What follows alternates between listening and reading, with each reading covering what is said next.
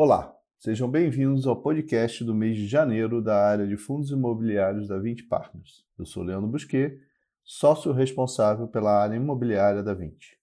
No mês de janeiro, o segmento de shoppings apresentou uma contínua melhora e, com isso, geramos no VISC o excelente resultado de 68 centavos por cota, um crescimento mensal composto de 26% desde agosto.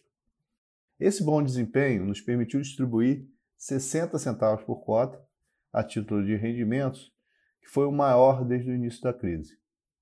No VILG, nosso fundo de galpões logísticos, realizamos novas locações no Parque Logístico Osasco e no Caxias Parque. Além disso, o fundo apresentou uma liquidez média diária de 6,2 milhões de reais durante o mês, sendo um dos fundos imobiliários mais negociados dentre todos os FIs da B3. O Vino, nosso fundo de escritórios, distribuiu a título de rendimentos 45 centavos por cota, o que representa um dividend yield anualizado de 8,5% sobre a cota de mercado ao final deste mês. Janeiro foi mais um mês positivo para o VIF, nosso fundo de fundos, que segue apresentando uma performance desde o seu IPO superior ao IFIX e totaliza 8% de retorno total em apenas 7 meses, o que equivale a 5,1 pontos percentuais acima do retorno do seu benchmark no mesmo período. Por fim, nossos quatro fundos impetraram um mandato de segurança buscando o reconhecimento do direito de não recolher imposto de renda sobre os ganhos líquidos obtidos na venda de cotas de outros fundos imobiliários em sua carteira. Essa medida não possui garantia de sucesso, mas pode gerar um benefício para o fundo caso a decisão em juízo seja favorável. Para comentar em maiores detalhes os resultados de janeiro dos nossos fundos, tem hoje aqui comigo o Rodrigo Coelho, responsável pelo VISC, o Ilan responsável pelo VILG, a Erika Souza, responsável pelo VILN, e o Luiz Felipe Araújo, que é o responsável pelo VIF. Olá, Rodrigo. Conte-nos agora como foram os resultados do VISC no mês de janeiro. Olá, Leandro, e a todos que nos ouvem nesse podcast.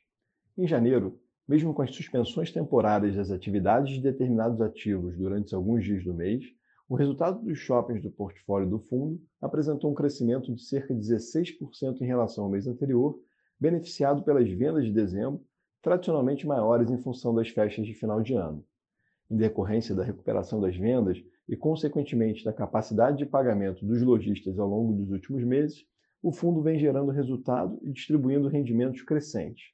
Desde agosto, os rendimentos apresentaram um crescimento mensal composto de 26%.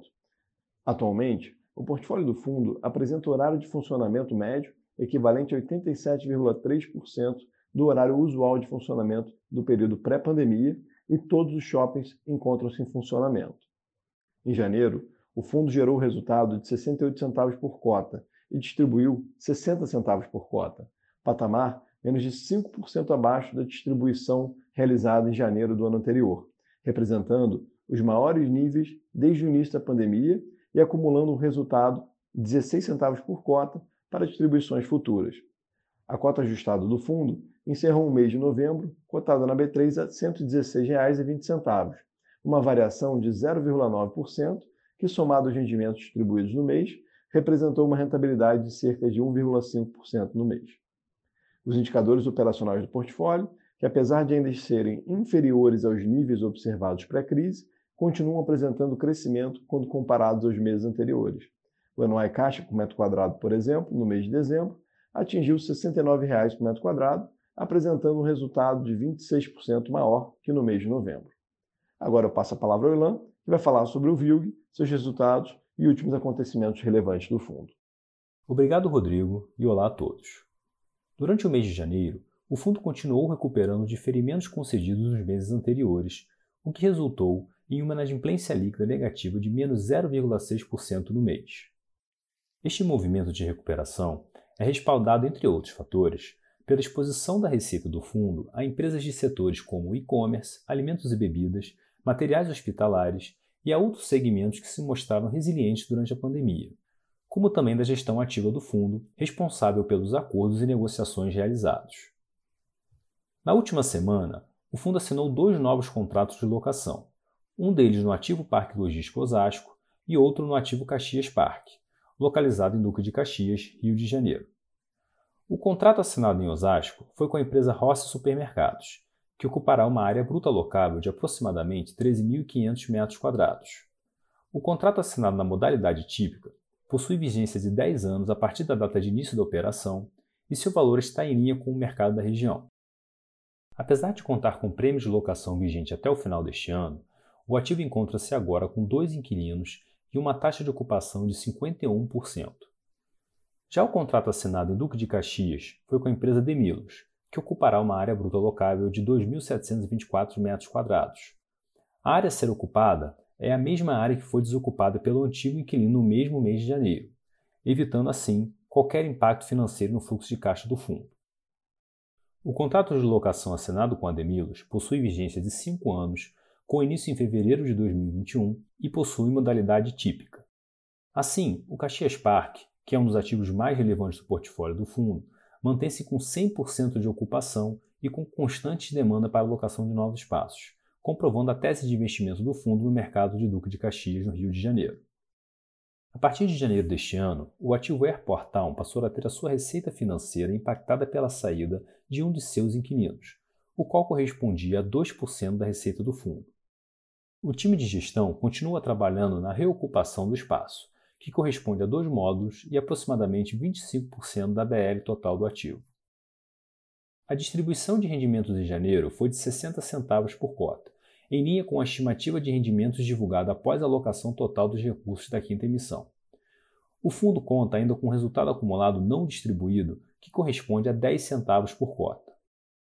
O fundo possui atualmente um portfólio de 12 ativos logísticos localizados em cinco estados do país, somando mais de 416 mil metros quadrados de ABL própria e 99% de ocupação média.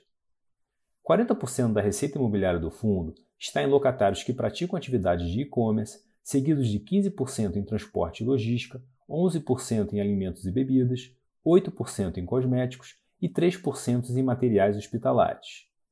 Agora eu passo a palavra para a Érica, que vai falar sobre o Vino, seus resultados e últimos acontecimentos relevantes do fundo. Obrigada, Elan, e olá a todos. Começamos o ano de 2021 com um cenário diferente do que vivemos ao longo de 2020. Atualmente, o número de pessoas vacinadas contra o Covid-19 já supera o número de pessoas infectadas em todo o mundo, e o início desse processo coloca em pauta as discussões sobre como e quando será o nosso retorno à normalidade, ou pelo menos ao novo normal. Analisando os números do segmento de escritórios do quarto trimestre, observamos que a taxa de vacância em São Paulo aumentou apenas 1,24 pontos percentuais, fechando o ano em 17,3%. Apesar do aumento da vacância, esse é um patamar ainda melhor do que o que esperavam os analistas, e foi resultado não apenas da devolução de espaços, mas também da entrega de novos empreendimentos, um movimento natural do mercado. Adicionalmente, observamos um crescimento no preço do aluguel pedido de São Paulo de 13,4% no ano contra ano. A região que apresentou a maior variação positiva foi a região de Alto de Pinheiros, onde está localizado Vita Corá, que apresentou um aumento de 29% no aluguel pedido, seguido pela região da Faria Lima, com um crescimento próximo a 23%. Em relação ao resultado do Vino, o mês de janeiro foi marcado pelo recebimento da primeira parcela referente à venda da loja locada para Renner na Oscar Freire, que gerou um resultado adicional de 77 centavos por cota. Foram distribuídos 45 centavos por cota, o que representa um dividend yield anualizado de 8,5% sobre a cota de mercado no fechamento do mês. Após essa distribuição, o fundo encerrou o mês com um resultado acumulado relevante, de R$ 1,26 por cota. Conforme anunciado anteriormente, mantemos a estimativa de distribuição de rendimento médio entre 42 e 46 centavos por cota. Em relação à performance operacional, o portfólio continua com uma ocupação superior a 95% e, pelo sétimo mês consecutivo, recebeu 100% da receita faturada no mês. No mercado secundário, o fundo apresentou um retorno total de 1,5%, equivalente a 1,2 ponto percentual acima do IFIX no mesmo período. Por fim, lembramos que o portfólio do fundo apresenta uma boa diversificação por locatários e segmentos, e 48% da sua receita é proveniente de contratos atípicos, que garantem uma maior proteção e previsibilidade das receitas do fundo. Agora, eu passo a palavra ao Luiz, que vai falar sobre o VIF, seus resultados e os acontecimentos relevantes. Obrigado, Érica, e olá a todos. Chegamos ao final de janeiro com rentabilidade total no VIF de 0,8%, superando em 0,4 ponto percentual a variação do IFIX. Desde o IPO do fundo, a rentabilidade total é de 5,1 pontos percentuais acima do retorno do índice no mesmo período. A cota patrimonial do fundo encerrou o primeiro mês de 2021 com valor de R$ 102,69 por cota, enquanto a cota mercado fechou a R$ 93,13, o que representa um desconto de 9,3% para o valor da cota patrimonial. Olhando para o portfólio do fundo, Após optarmos por manter uma posição mais relevante de caixa por dois meses consecutivos, fizemos um movimento maior de alocação dos recursos durante o mês de janeiro, de forma que fechamos o mês com menos de 5% do fundo em caixa. Além de termos visto boas oportunidades de investimento ao longo do mês, também acreditamos que o período de maior volatilidade em função do início de aluguel dos FIs na B3 já tenha passado. Adicionalmente, Estar mais alocado em FIs e CRIs diretamente contribui para um aumento das receitas com rendimentos, reforçando o resultado recorrente do fundo. Como consequência, desde o IPO, o VIF vem apresentando crescimento consistente da receita com rendimentos a uma taxa de quase 10% ao mês. Apenas no mês de janeiro, o resultado recorrente foi de 53 centavos por cota, formando uma forte base de resultado que, somados aos resultados provenientes de ganho de capital líquido, suportam de forma confortável o atual nível de distribuição de rendimento. No último mês, em operações no mercado secundário, o fundo movimentou mais de 23 milhões de reais, sendo aproximadamente 8 milhões de reais em investimentos e os demais 15 milhões de reais em desinvestimentos. Em relação às vendas realizadas, optamos por reduzir a exposição do fundo ao segmento de shoppings, aproveitando a valorização que as cotas do segmento tiveram nos últimos meses. Na parte dos investimentos, quase 5 milhões de reais foram compras de cotas de FIs de CRI, segmento em que temos encontrado bons preços de entrada combinados com fortes níveis de distribuição de rendimento. Já no mercado primário, o fundo participou das ofertas dos fundos XPLG e VILG, os dois ativos fazem parte do segmento de logística e são dois dos principais fundos da indústria. No total, até o final do mês de janeiro, o fundo investiu pouco mais de 15 milhões de reais nas duas ofertas, sendo que foram 11,5 milhões em XPLG e 4,2 milhões em VILG no período de direito de preferência.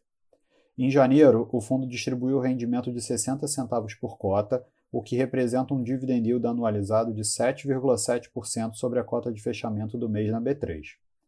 Com relação à alocação do fundo, continuamos com maior exposição ao segmento de escritórios, representando 32% do fundo.